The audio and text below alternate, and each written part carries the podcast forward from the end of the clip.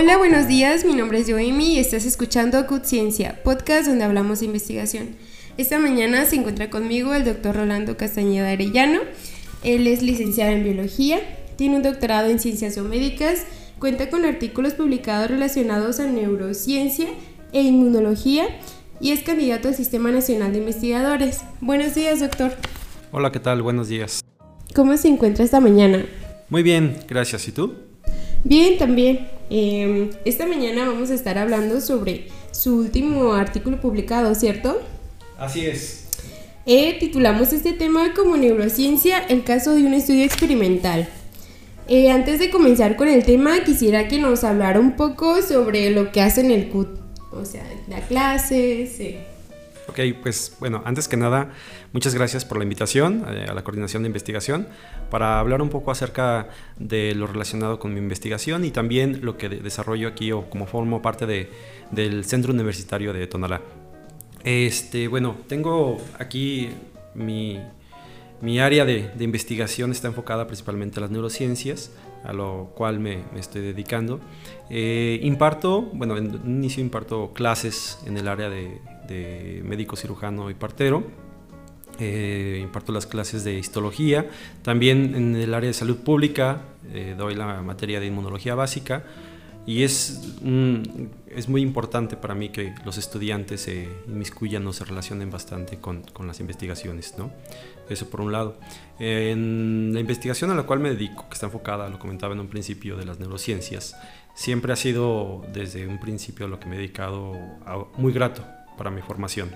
Desde que estudié la carrera de biología, eh, con el doctorado en ciencias biomédicas, todo lo que tenga que ver con las patologías o las alteraciones que vean que estén relacionadas con el cerebro y sobre todo sus implicaciones que tienen que ver con el ser humano es de gran relevancia en mi investigación. ¿Qué otro tipo de investigaciones hace? Pues actualmente la, investigación que desarrollo es en investigación básica. En la investigación básica se trabaja o se trata de discernir eh, algunos trastornos o patologías en el área este, relacionadas con el ser humano, pero desde una perspectiva, desde la, base, desde el origen, de cómo se originan, cómo se establecen.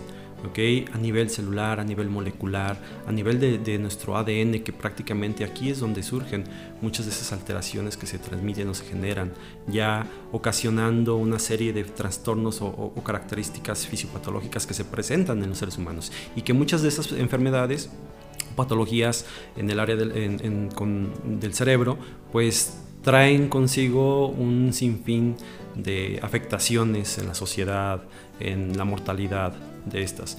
Entre este tipo de investigaciones están enfocadas las que tienen un impacto fuerte en la sociedad, como son las enfermedades cerebrovasculares.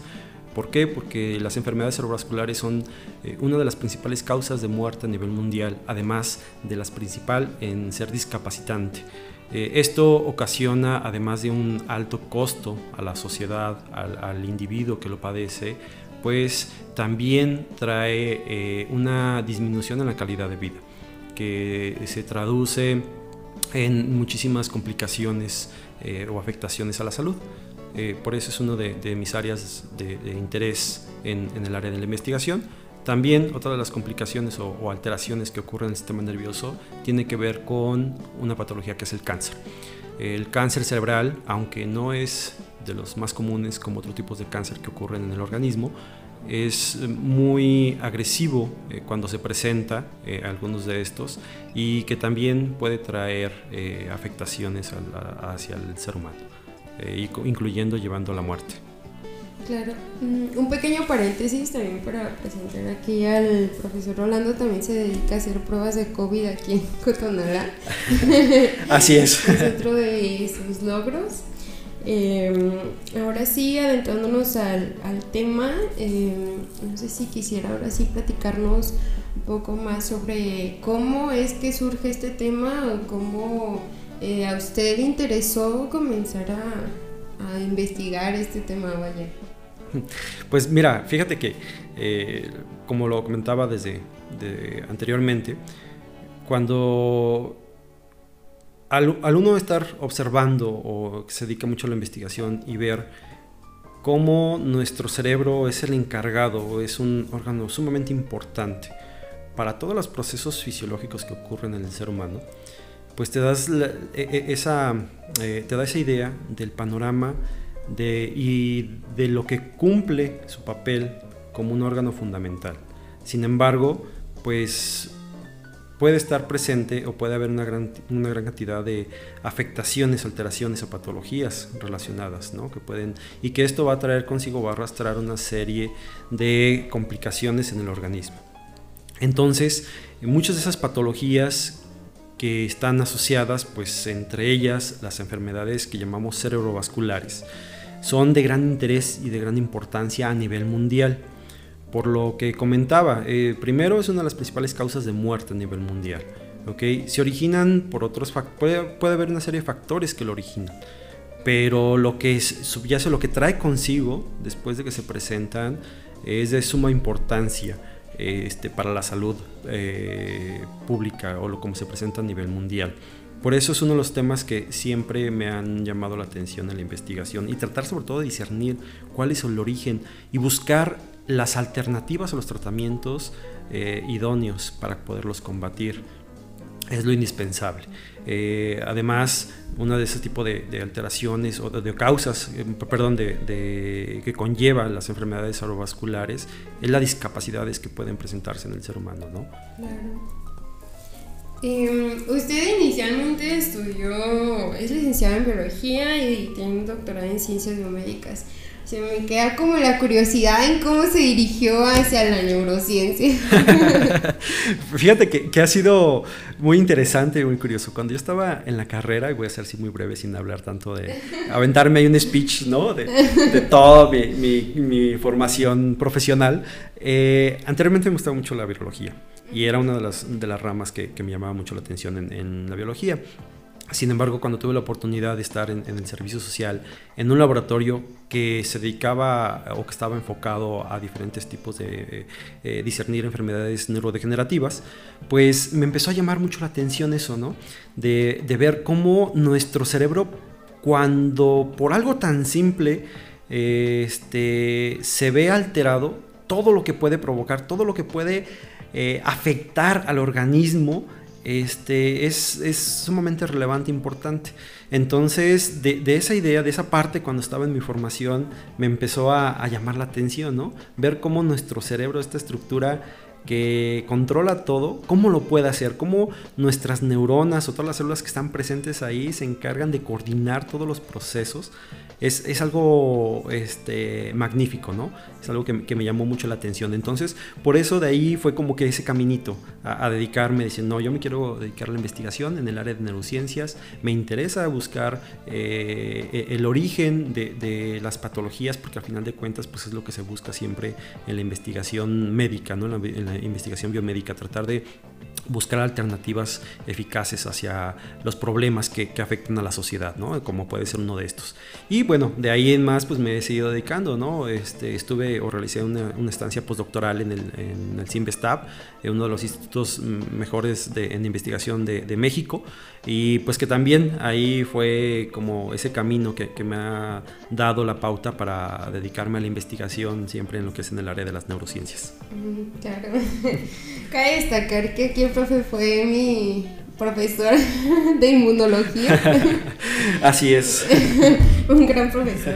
Yo me siento muy, muy orgulloso que tú seas quien esté aquí haciendo esta entrevista. No, pues gracias.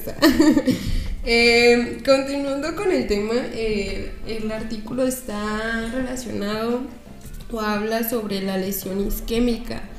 Eh, ¿A qué se debo? ¿Nos podría platicar un poquito más para lograr entender este todo el...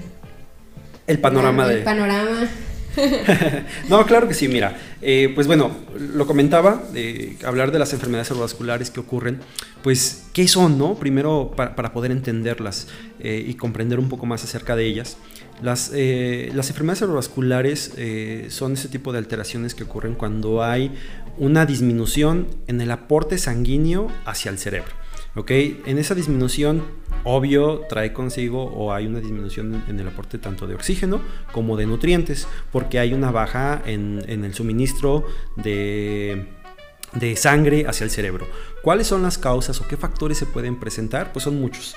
Puede ser un infarto al corazón, pueden ser traumatismos, pueden ser la, generación de, por ejemplo, hemorragias, golpes, eh, un sinfín de cosas que pueden ocasionar o alteraciones genéticas en el individuo que eh, ocasionen esta eh, disminución de la sangre hacia el cerebro y esto a su vez, con esta disminución, va ocasionando una serie de factores o alteraciones en el funcionamiento. ¿Por qué? En nuestro, en nuestro cerebro, eh, hablando principalmente de este, pues está constituido de, un sinfín de células principales. Entre ellas tenemos a las neuronas, tenemos a las que llamamos células de sostén, como son la que llamamos como glía. Entre esta glía tenemos astrocitos, tenemos lo que llamamos oligodendrocitos, hay microglia y otras células que son que llamamos ependimocitos. Las neuronas son las principales en generar la parte funcional del cerebro. Son las que eh, a través de sus conexiones sinápticas, a través de sus de, sus descargas eléctricas que generan entre ellos, pues es realmente lo que nos permite que funcionemos, que nosotros tengamos vida. Eh, de una de otra manera, coordina eh, la, parte motriz, coordina nuestras conductas, eh, modula todo lo que tiene que ver con nuestros pensamientos, con nuestras emociones, todo lo que tiene que ver con procesos vitales como es la saciedad, la alimentación, el sueño, todo eso pues se encargan de hacerlo las neuronas a través de sus conexiones bajo esta circunstancia necesitan una gran cantidad de energía. Entonces, esa cantidad de energía la obtienen por medio del suplemento este, sanguíneo, que esta a su vez le va a proporcionar glucosa, le va a proporcionar oxígeno y otro tipo de elementos. Cuando carece o hay una deficiencia de esto, entonces estas neuronas al no tener eh, o, utilizar sus reservas energéticas, que al final de cuentas todas nuestras células lo tienen, van a posteriormente, eh, va a empezar a originar una serie de cambios en esas conexiones neuronales. Lo que va a culminar, todo depende mucho de, de, varios factores, como puede ser el tiempo o la intensidad de la disminución del aporte sanguíneo, y entonces las neuronas van a empezar a morir. Este fenómeno, al tener en consideración una región importante que es el cerebro y que sobre todo también considerando que las neuronas no se diferencian, no pueden proliferar, pues entonces se va, a traer consigo, va a arrastrar consigo una serie de, alteraciones eh, puntuales que se van a presentar eh, a corto, a mediano y a largo plazo en el organismo, en el ser humano. Por eso, eh, al abordar a las enfermedades cerebrovasculares es de suma importancia en, la sociedad y entender cuáles son los mecanismos y sobre todo buscar las alternativas, ¿no? que siempre eh, lo, he estado hablando con anterioridad de esta importancia. En las enfermedades cerebrovasculares encontramos varios tipos, las que conocemos como isquémicas y las que encontramos como hemorrágicas, que son las que más predominan. Las isquémicas es cuando hay una oclusión o una disminución en el aporte sanguíneo y las hemorrágicas, pues obvio, este, se ocasionan por una ruptura de un vaso sanguíneo. Y las isquémicas pues son las que más predominan en, la sociedad o que más se presentan con mayor este, eh, presencia en la población a nivel mundial. ¿Son tan antagónicos? No antagónicos, más bien son, eh, se refiere a que puede, dentro de lo que eh, aborda las enfermedades cerebrovasculares, las encontramos o de tipo isquémico, que es cuando es una oclusión arterial y entonces no hay aporte sanguíneo, o el otro tipo son las hemorrágicas, ¿ok? Cuando se rompe un vaso sanguíneo. Las dos, los dos tipos de, eh, fenómenos asociados a las enfermedades cerebrovasculares llevan a una disminución en el aporte sanguíneo hacia el cerebro. Pero las que más se presentan en la población o en la sociedad, en, el ser humano, son los de tipo isquémicos, que son los que más predominan y los que más eh, hay que buscar como ese tipo de, estudios o de, factores que lo originan. ¿no? Ok, y relacionado a su estudio, em, hablaba sobre un receptor de hidrocarburos arilio. Sí, arilo. Sí, lo dije correctamente. Sí, así es. ¿Podría explicarnos la relación este, del receptor en, en la en investigación? Claro que sí, es, un nombre medio raro, ¿no? El, receptor de hidrocarburos de arilo. Eh, voy a hacer un poquito de, reseña acerca de este tipo de receptor, de cómo surgió este, la idea de evaluarlo, sobre todo en cerebro, ¿no? De, su importancia en una, patología común que son las enfermedades cerebrovasculares. El receptor de hidrocarburos de arilo es un factor de transcripción, o sea, una proteína que se encarga de modular o regular la expresión de genes, de varios tipos de genes.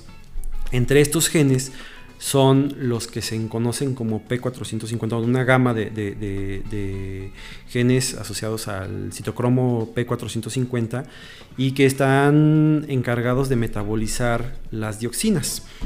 ¿Cuáles dioxinas? Pues todos aquellos tipos de compuestos químicos o sustancias químicas que son transformados o que son liberados al ambiente por diferentes factores o fenómenos, ya sea ambientales, eh, químicos o industriales ahorita ya con lo que es la, cuestión del ser humano que ha participado en esto, ¿no? En la quema, por ejemplo, de, eh, los bosques, de la madera, eh, algunos elementos o sustancias químicas pueden transformarse en el ambiente y estas sustancias volátiles o que se encuentran en, algunos compuestos, eh, lo que hace cuando nosotros entran al organismo, pues tenemos mecanismos que ayudan a transformar o que eh, lo que hacen es transformar a estos compuestos químicos y poderlos desechar. Es un proceso normal ¿no? que ocurre en, el organismo por medio de esto y ocurre principalmente eh, en el hígado y en algunas estructuras y órganos. ¿Cómo lo hace? Ya si nos vamos a hablar de acerca de, de, que ocurre en un órgano, pues todo esto se lleva a cabo en las células. Entonces, en estas células lo que hacen es que expresan este tipo de proteína o este tipo de, factor de transcripción, el que acabo de comentar, que se le conoce como receptor de hidrocarburos de arilo en, español, y lo que hace este factor es inducir la expresión de genes que son del citocromo P403 para, 450, perdón, para generar enzimas que hagan esta biotransformación. Y entonces estas enzimas lo que hacen es transformar a estas sustancias químicas que entraron al organismo para poderlas desechar, porque por sí solo no los podemos eliminar en algunos casos, ¿no? Y bueno, hasta ahí vamos bien. Se está perfecto. Y eso que tiene que ver con, con el cerebro, ¿no? Es algo importante. Es bueno, sí, sí, exacto, ¿no? Lo importante es que este factor, esta proteína, no solamente se expresa en órganos eh, como lo que es el hígado, como es el páncreas, como son los pulmones sino que también recientemente se ha visto que se expresa en cerebro. Y aquí lo interesante y que esto ha dado mucho eh, abrir ese panorama de, investigación de qué hace, cuál es el papel que cumple. Porque hay órganos o hay otros sistemas eh, en, otras estructuras del cuerpo que se encargan de hacer este fenómeno, este proceso. Entonces, ¿para qué estaría presente en el cerebro? Es una de las este, incógnitas que, nos hemos hecho de qué está haciendo ahí o, qué, qué puede regular. Eh, al ser un factor de transcripción que regula eh, algunos genes, por la región que tiene consenso, a final de cuentas lo que hace este factor de transcripción es unirse a regiones consenso específica que se llaman elementos de respuesta a xenobióticos y que es una serie de, secuencia corta de bases nitrogenadas específica que es donde le permite eh, reconocerla para inducir la expresión de genes. Varios genes tienen esas regiones este, consenso. En el sistema nervioso hay ciertos genes que no se encargan de realizar este proceso de biotransformación, pero que tienen la misma región. Entre ellos están unos eh, genes que se llaman eh, o eh, van a promover o van a generar la expresión de proteínas que forman receptores importantes en el cerebro y que se llaman receptores NMDA. Estos receptores NMDA, no voy a decir el nombre completo porque es un nombre y una nomenclatura media rara para que no, no, se vayan a confundir. Ah, eh, estos receptores se encargan de este, o sirven para, para los procesos excitatorios que ocurren en el cerebro. La mayoría de los procesos que ocurren en nuestro cerebro, en nuestro cerebro que tienen que ver con la funcionalidad, es porque hay eh, liberación de, un neurotransmisor. Tenemos varios tipos de neurotransmisores, como la serotonina, como, como la dopamina, como la adrenalina, como la acetilcolina y entre otros más. Uno de ellos importantes es el glutamato o el ácido glutámico, que se encarga de generar este tipo de excitaciones neuronales para que puedan realmente comunicarse. Sin embargo, cuando hay un incremento en estos niveles, cuando se incrementa este neurotransmisor, actúa a través de estos receptores que llamamos receptores NMDA. Este fenómeno, o más bien este proceso, origina un fenómeno que llamamos excitotoxicidad, ocasionando una alteración neuronal. este, este proceso excitotóxico se ha visto implicado en muchísimos trastornos neurológicos, no solamente los que acabo no, solamente en las enfermedades cerebrovasculares, que es la parte importante de lo cual yo me dedico, sino también en las enfermedades neurodegenerativas. Es un factor común, como puede ser en las demencias de tipo como Alzheimer, como puede ser eh, en otras, como pueden ser el Parkinson, como puede ser el Huntington. También se ha visto en mis cuidados, por ejemplo, en alteraciones eh, de enfermedades autoinmunes como la esclerosis.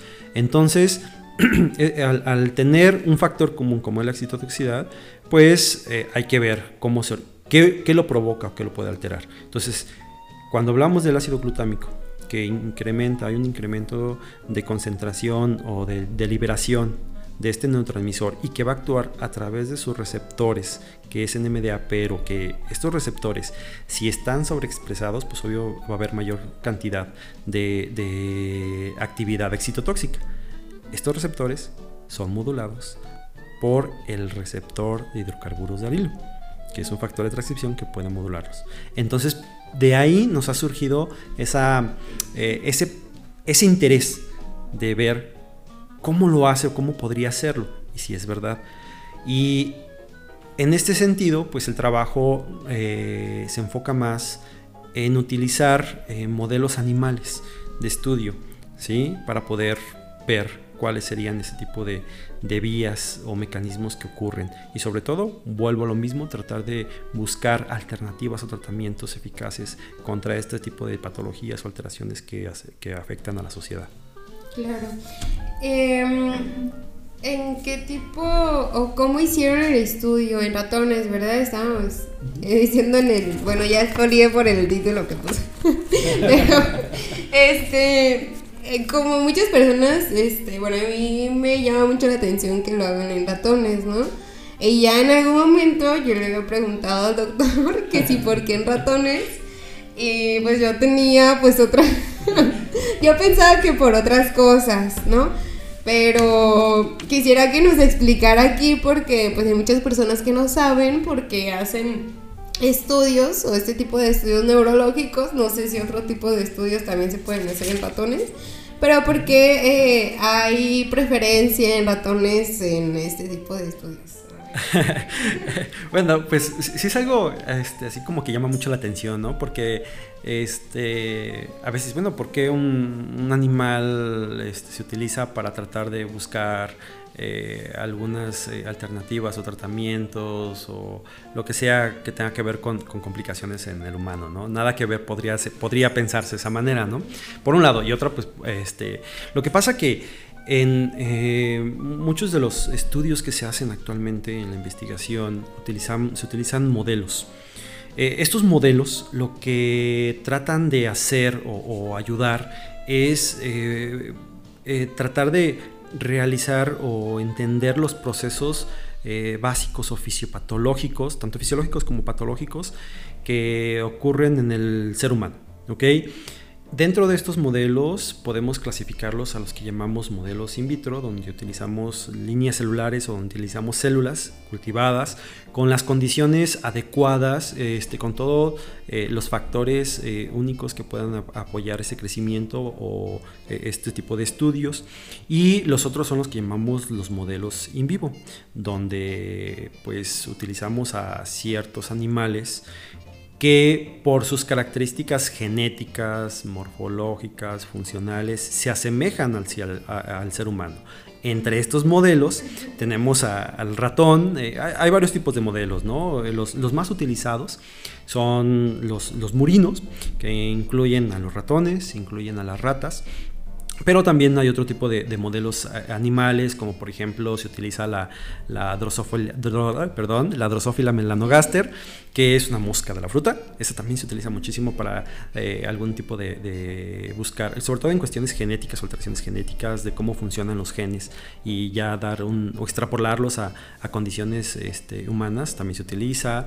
Eh, hay otro tipo de, modelos de peces, de gusanos, que son utilizados. En este caso, el, ratón, o por qué el ratón, bueno, hablando ya un poco más de, del modelo Murino, los ratones tienen una similitud de más del 95% a nivel genético que el ser humano. Entonces compartimos de nuestros genes, el 95% son similares. Entonces por eso es, es algo muy utilizado, ¿no? El, animal. Y esto, pues esta similitud genética, pues también se traduce cuando ya nos vamos en los procesos eh, este, fisiológicos y fisiopatológicos que ocurren. Entonces, por eso son los que se utilizan, no solamente en las neurociencias, también en, otro tipo de, investigaciones, de cáncer, por ejemplo, también son muy utilizados. Nosotros, en, en otro de, mis líneas de investigación que es con cáncer, utilizamos a los ratones eh, para poder discernir ahí eh, los procesos eh, que ocurren en el desarrollo del cáncer. Por eso es, son de los que más utilizamos y el, ratón, este, además que este animal o este animalito, este, como ya se conoce su secuencia, todo su genoma, eh, ha permitido en el desarrollo de la biotecnología hacer modificaciones genéticas. En este sentido, eh, se puede utilizar o se pueden quitar eh, genes específicos que ya conocemos y que podrían estar asociados en ciertas funciones. ¿Eso con qué fin? Nos va a permitir entonces entender qué hace cada gen. ¿sí? ¿Cuál es el papel que, tiene que ver con el desarrollo eh, en, el organismo? Y eso, bueno, ya tiene eh, varios, mm, varias décadas que se, que se, han utilizado, se han implementado. Y el ratón es uno de esos modelos que se ha utilizado. Por eso lo, lo, manejamos en este estudio, porque uno de esos ratones que utilizamos para los, el modelo experimental es que se le quitó un gen. ¿Cuál gen se quitó? El gen del receptor de hidrocarburos de alilo. Se hizo, este ratón era, es un animal genéticamente modificado. Entonces, eso nos ayudó bastante en la investigación para poder buscar o discernir el desarrollo de la, de la patología o, de lo que ocasiona este, la presencia o la exacerbación de este, de este receptor en la patología de las enfermedades cerebrovasculares, principalmente las de tipo isquémico que es nuestro estudio o nuestra línea de investigación que nos dedicamos. Y en conclusión del estudio podría afirmar, no sé si afirmar sea la palabra correcta, que este tipo de receptores podría em, reducir los cambios patológicos causados por el em, ataque isquémico o cómo era? ¿Del evento isquémico? ¿El insulto isquémico? Ajá.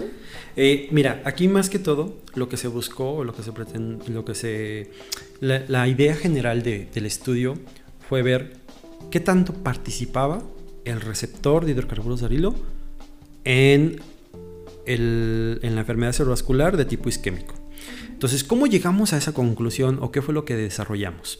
Eh, utilizamos este, este animal, este modelo animal, para tratar de asemejar las condiciones que, que pudieran estar presentes en un ser humano que presenta un evento isquémico, entonces eh, utilizamos una técnica que es ocluir las carótidas cerebrales en el animalito.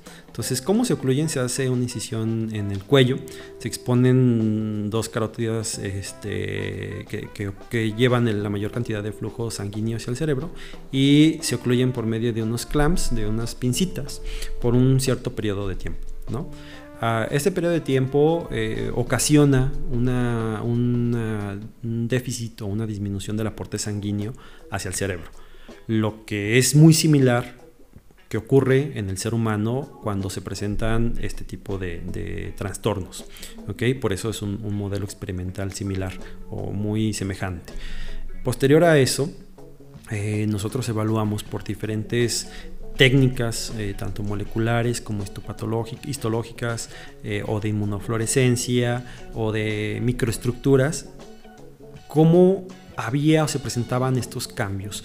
Porque en este proceso, que tiene que ver, eh, se activan mecanismos o vías de señalización que van a inducir la muerte neuronal, que al final de cuentas es el último paso. Entre ellos está la inflamación, está la generación de especies reactivas de oxígeno o el estrés oxidativo eh, y posteriormente esto va culminando, va llevando a la muerte de las neuronas.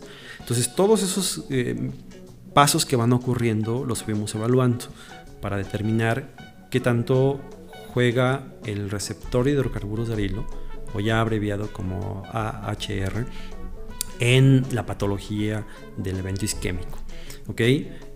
En este, en este sentido, primero que hicimos, pues teníamos eh, varios grupos de estudio, animales o ratoncitos que no tenían esta, esta, esta deficiencia genética o no presentaban, ratones normales, este, que, no, que genéticamente están bien, vaya, eh, los ratones que presentaban esta deficiencia o que se les quitó este gen, porque esto nos va a dar la, pauta de decir, a ver, qué tanto juega este, el, papel de este gen del receptor en la patología. Y también algo interesante fue el utilizar un compuesto químico que se encuentra en la naturaleza y que es considerado como un nutracéutico importante, que es el resveratrol. El resveratrol es, un polifenol que se encuentra principalmente en el vino tinto, este, en la cáscara de la uva, que dices, ay, vino tinto, bueno, voy a consumir más vino tinto. bueno, con moderación, con moderación. Este, en la cáscara de la uva, en algunas moras y en menor cantidad, por ejemplo, en los cacahuates, pero que se ha visto su papel importante en muchísimos procesos eh, benéficos a la salud. Eh, el resveratrol como tal, como lo que se conoce, lo que nosotros hemos encontrado es que puede bloquear a este receptor. Por tal motivo, lo utilizamos como un tratamiento alterno para ver si podría disminuir este trastorno isquémico, este daño isquémico, este, modulando a este tipo de proteína. Por eso fue eh, la implementación de este polifenol conocido como resveratrol. Eso fue prácticamente como lo, llevamos o, lo realizamos. Y lo interesante, o lo que encontramos, es que el resveratrol disminuye. Ya se conoce que el resveratrol puede tener efectos antivirales, antiinflamatorios, antioxidantes. Sin embargo, no se conoce cuáles son esos mecanismos que eh, llevan a originar estos procesos. Eh, eso por eso era una de las tareas que nosotros eh, realizamos, ¿no? ¿Cuáles son esos mecanismos moleculares que pueden implicarse? Sobre todo sabiendo que puede o que podría modular la, la actividad de este tipo de receptor que exacerba el daño isquémico. por eso eh, nos dimos a la tarea de evaluar diferentes tipos de, fenómenos eh, inflamatorios, como son citocinas, perdón, factores o moléculas asociadas con, la inflamación, como son algunas citocinas, como enzimas asociadas con el estrés oxidativo, que eh, podíamos ver la modulación con diferentes tipos de técnicas. También evaluamos, por ejemplo, a nivel histológico, las características este, celulares que se presentan. utilizamos una técnica que es de microscopía electrónica para ver cómo a nivel celular se presentaban o estaban las características de los organelos, como son el núcleo, como son los, este, las mitocondrias, como son el, retículo endoplásmico de las neuronas. Eso es prácticamente lo que, lo que estuvimos desarrollando en, en nuestro estudio. Algo importante y que se me ha olvidado mencionar es que nuestro cerebro está conformado o está, eh, tiene varias estructuras importantes y que cada, una de estas estructuras tienen funciones específicas. Una de ellas importantísimas para nosotros es el que se le conoce como el hipocampo. El hipocampo es una región importante que tiene que ver con eh, el almacenamiento de la memoria a corto plazo. ¿okay? También tiene que ver con la memoria espacial, así como también con procesos motrices. Entonces es una región sumamente importante para controlar varias funciones, pero es muy susceptible a esos cambios pequeñitos que pueden ocurrir, como uno de estos, que son los eventos isquémicos. Al presentarse los eventos isquémicos, el hipocampo es el que más sufre, el que más se puede ver alterado. Y esto va a traer consigo diferentes eh, alteraciones ya puntuales en el organismo. Por eso, dentro de nuestro estudio, evaluamos esta región conocida como el hipocampo en el cerebro de los animales y que nos da la pauta de cómo puede participar tanto el receptor de arilo con estos, eh, estos mecanismos de señalización y sobre todo si su bloqueo farmacológico o su regulación génica podría ayudar a disminuir los efectos adversos por el evento isquémico. Para poder saber eso, se necesita hacer otro estudio para demostrar que sí ayuda. Pues mira, eh, con, nuestra investigación que realizamos, eh, encontramos datos muy interesantes. De primero, que el resveratrol, eh, las vías de señalización o los mecanismos de señalización por los cuales actúa en el cerebro posterior o, este tratamiento posterior a un evento isquémico es por la modulación de este tipo de receptor. Eso es algo importante que no se conocía. Eso abre la pauta para entender cómo actúa en la regulación de la actividad antiinflamatoria o de la regulación del estrés oxidativo, ¿ok? Que esto va a ocasionar otro tipo de alteraciones. Entonces, por eso, esa es una pauta importante que nos, nos dio de cómo se regula. También aquí el interés o lo que nos podría llevar más es cuál podría ser su aplicación o a largo plazo cómo podríamos utilizarlo. Por eso claro que abre eh, eh, esa ventana para poder investigar más allá de su utilidad. Em, o sea, existe o está planeando hacer otra investigación más dirigida a eso o aún no. No, claro que sí. De hecho, este, ahorita con, esta investigación que desarrollamos y este, esta información que nos da el trabajo, pues nos abre la, la ventana para decir, ok, pasar de una investigación básica a una investigación aplicada. ¿Qué es lo que queremos hacer? Bueno, también eh, eh, comentar que bueno, estamos aquí utilizando el, resveratrol, un polifenol que tiene funciones muy bien este, ya demostradas en, el organismo, eh, funciones benéficas, este, y dónde lo encontramos. ¿no? Aquí lo importante es, pues, podríamos decir, bueno, pues si, si, se encuentra en el vino tinto y eso, pues vamos a consumir más vino tinto, ¿no? O vamos a consumir más resveratrol, ¿no? Y entonces, pues sí, ya vienen otros, otros problemas, ¿no? Ya asociados ya con, con el alcohol, ¿no? Pero aquí lo interesante es de que podemos obtener la sal pura, ¿no? El resveratrol como tal. Este, sin embargo, la cantidad que necesitaríamos para ejercer un efecto benéfico es eh, muy grande, ¿sí? Es, tiene que ser una cantidad así, vaya que si lo traducimos en botellas tendrás que tomar unas 5 botellas al día de vino tinto para tener una mínima cantidad. Eso es algo que, que, que, sí, bueno, ok, sí tiene efectos el puro resveratrol, ¿no? Pero ¿cuánto tienes que consumir? ¿Por qué? Porque este polifenol se metaboliza muy rápido, entonces no tiende a llegar la misma cantidad hacia el cerebro para que tenga ese efecto lo que se busca o lo que se pretende, hablando de, este polifenol y como otros tipos de nutracéuticos que, este, también trabajamos, es eficientar, que lleguen hacia el cerebro. ¿De qué manera? Pues en el desarrollo de, partículas, encapsularlo, que ya muchos se, utilizan, pero a veces en el encapsulamiento, cuando llega o cuando quiere eh, eh, este, atravesar o llegar hacia el cerebro, la complicación es de que tenemos una barrera eh, importantísima que se le llama barrera hematoencefálica. Esta barrera hematoencefálica evita o es muy selectiva, no permite que muchas sustancias se ingresen. Entonces, así aunque le agregues ahí litros y litros de, de, resveratrol o del fármaco, pues no van a atravesar la barrera. ¿sí? Entonces no va a tener prácticamente un, fin específico ¿no? que, que uno busca.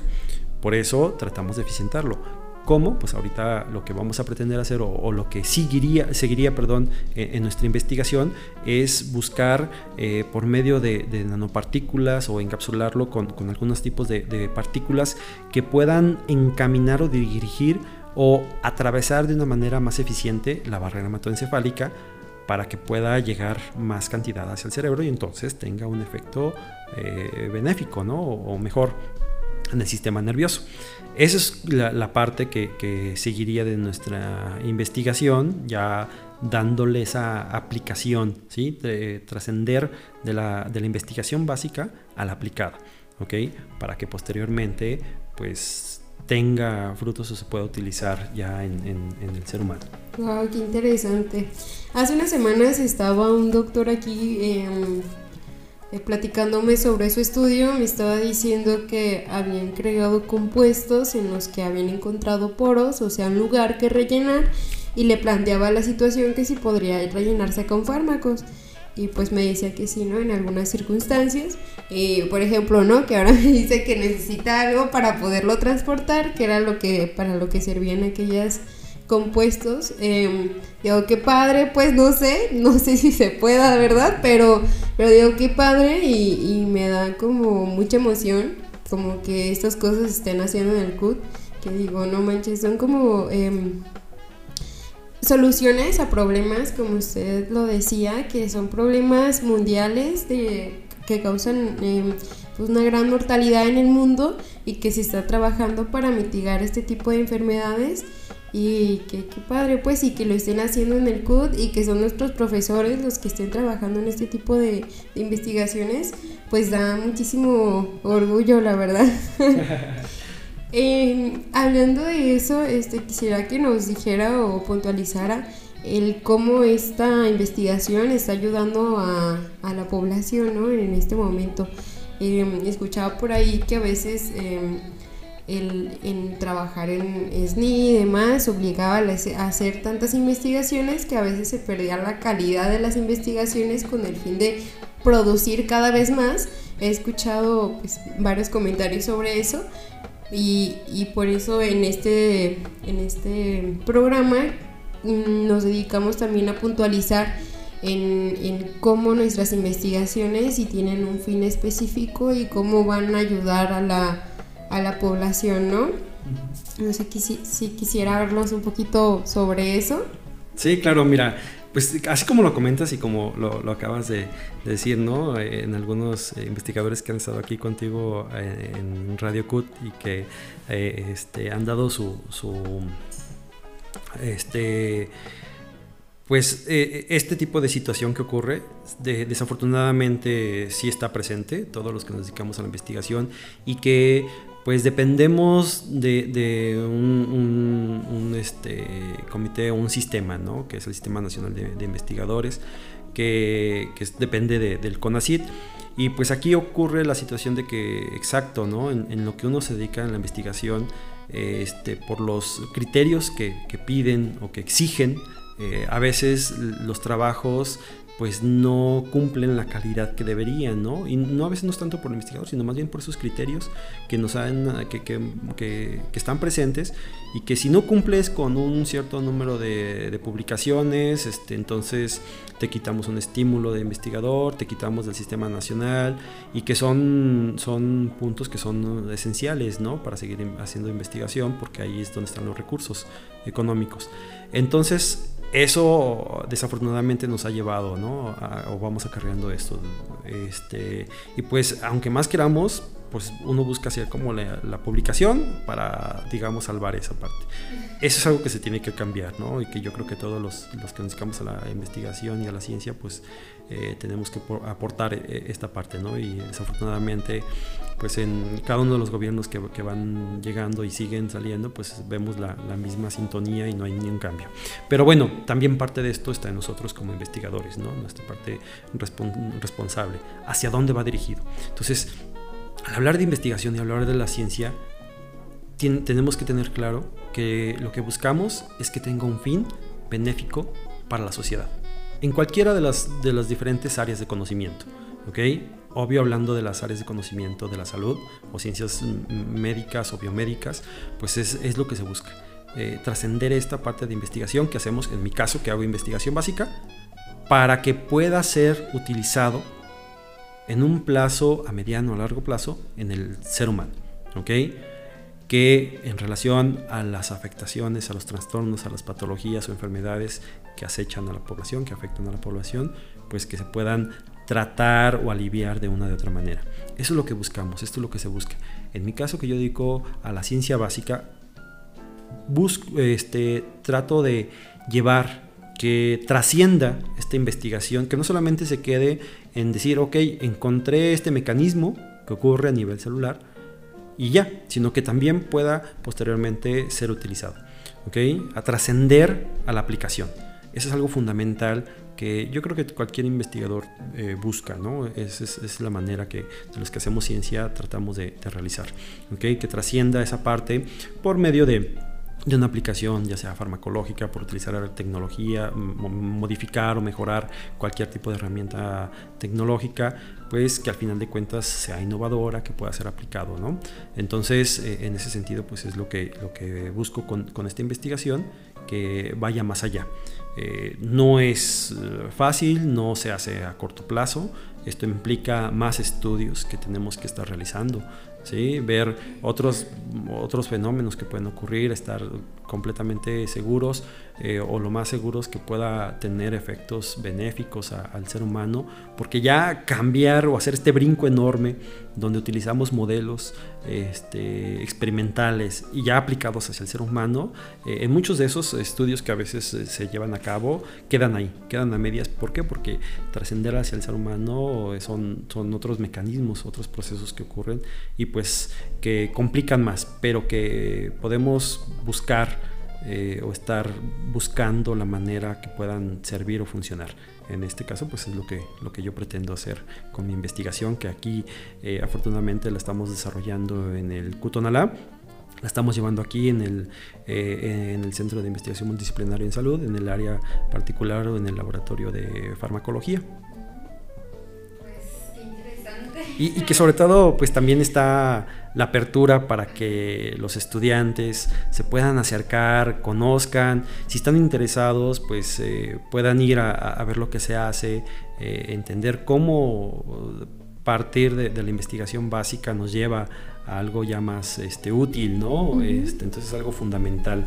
Precisamente eso le iba a preguntar. Eh, acostumbro al final del podcast preguntarle al investigador si alguno de los em, estudiantes que nos estén escuchando, que estén interesados en trabajar con usted en las líneas de investigación que ya antiguamente mencionó, pues si me permite dejar su correo electrónico en la descripción del podcast para que, bueno, si gusta trabajar con usted, si le interesa alguna línea, pues se puede contactar con usted. Si me da permiso, pues yo lo publico. Ah, claro, adelante, sin ningún problema. Este, con, con, todo gusto. es eh, se puede utilizar ahí mi correo para que los estudiantes o cualquier persona que esté interesada en lo que se hace aquí en el Cutonalá este, pueda acercarse y pueda participar si tienen ese interés. Con, en todas las áreas, ¿no? Yo creo que muchas de las áreas de, de la salud podrían eh, familiarizarse con esto que se hace investigación básica. Entonces, está abierto el, laboratorio para que puedan ahorita no, eh, acercarse. Bueno, ahorita no, exacto. en ciertos momentos solamente, ¿no? En ciertos días nada más está habilitado. Eh, es una de las cosas, ¿no? Que también al final de cuentas uno tiene que entender que, que la, investigación no tiene que parar, ¿ok? A lo mejor desafortunadamente con esto de la pandemia pues nos ha eh, dismado muchísimas cosas de, de las actividades que hacíamos anteriormente, eh, este, pero tenemos que seguir, ¿ok? Entonces es, es, una de las cosas que, que amo y me gusta hacer y que seguiré haciendo todo esto. Entonces está abierto para que puedan acercarse los estudiantes. Eh, no sé si guste agregar algo más. Ya estamos por cerrar este episodio de, de. Pues bueno, eh, primero antes que nada, agradecerles ¿no? esta invitación aquí a, a Radio, a generar aquí este tipo de charla, que me siento muy, muy a gusto y feliz que tú estés aquí presente, que tú me hayas hecho aquí la, la entrevista, la plática, este, una excelente estudiante y pues aquí dar a conocer lo, lo, que se hace, ¿no? En, en el Cutunala, porque a veces eso pasa, ¿no? Muchos estudiantes dicen, pues es que no conocemos lo que se hace, diferentes áreas de conocimiento que son importantes de todo lo que da o, lo que entrega, lo que podemos encontrar en el centro universitario, que es muy amplio, ¿no? Entonces, pues que lo conozcan, que se puedan acercar si tienen esa posibilidad, con su moderación ahorita con respecto a la pandemia, con, sus cuidados, con su sana distancia, pero estoy abierto, si no igual, pues ahí por, por el correo, este, este, cualquier inquietud que tengan, adelante, ¿no? Sí, de hecho es verdad lo que mencionaba porque bueno, ya soy egresada y hasta ahorita que tengo este, esta oportunidad de participar en el podcast, me he dado cuenta de muchísimas cosas que se hacen Y, y wow, qué interesante la verdad y uno se pierde de todo eso a veces cuando eres estudiante, pero pues también las tareas no dejan. Así es, ¿no? Y, y, luego sobre todo que pues dices, ah, bueno, son los profesores que me imparten una clase, ¿no? Me, imparten una materia desde primer semestre hasta séptimo, octavo, lo que sea, que son, somos los profesores que estamos aquí, ¿no? Entonces es algo importante porque pues transmitimos, o queremos, tratamos de, transmitir el conocimiento que, que hacemos en, la investigación con, con la clase, ¿no? Entonces es algo que deben de aprovechar también los sí. estudiantes. Además que se cree que los investigadores están en otro nivel acá tocados por dioses. se cree. No, pero este creo que en este espacio también nos damos eh, cuenta de que bueno, que son personas que, bueno, algunos investigadores me platicaron, no, pues yo desde niño quería ser investigador y estas, estas cosas en las que uno se da cuenta que, que hay un trasfondo de los investigadores y que siempre están abiertos para pues para poder ayudarnos a nosotros como estudiantes, ¿no? Bueno, en algunas circunstancias. la mayoría, yo creo que todos los investigadores, a lo mejor más bien ahí hay cuestiones de, humor y de manera de ser de cada investigador, ¿no? Pero a fin de cuentas, pues todos pasamos por lo mismo. Nosotros también como, como investigadores que ya estamos aquí formados y consolidados, pues también fuimos estudiantes. También tuvimos una niñez que nos gustaba este, descubrir cosas nuevas, este, aprender de, de cosas nuevas y entonces, pues esa, esa, esa, ese camino este, lo fuimos forjando, ¿no? Nos tocó estar todos con otros investigadores que eran más, más grandes que nosotros y nos llamó la atención. Entonces, eh, es igual, ¿no? Yo creo que este, también para, para, los estudiantes que, que siempre busquen esa... Eh, su, su, el interés que tienen este, a un nuevo conocimiento, que le echen las ganas, que se acerquen, este, que no nos tengan miedo, ¿no? vuelvo a lo mismo, ¿no? el carácter a lo mejor sí va a ser diferente en algunos investigadores, pero obvio estamos yo creo que con la mejor disposición de, de, enseñar, ¿no? Que es al final de cuentas eso, ir transmitiendo el conocimiento. Claro. bueno, nos despedimos. Eh, esto es Ciencia, mi nombre es Noemi y nos vemos la próxima semana. Muchas gracias.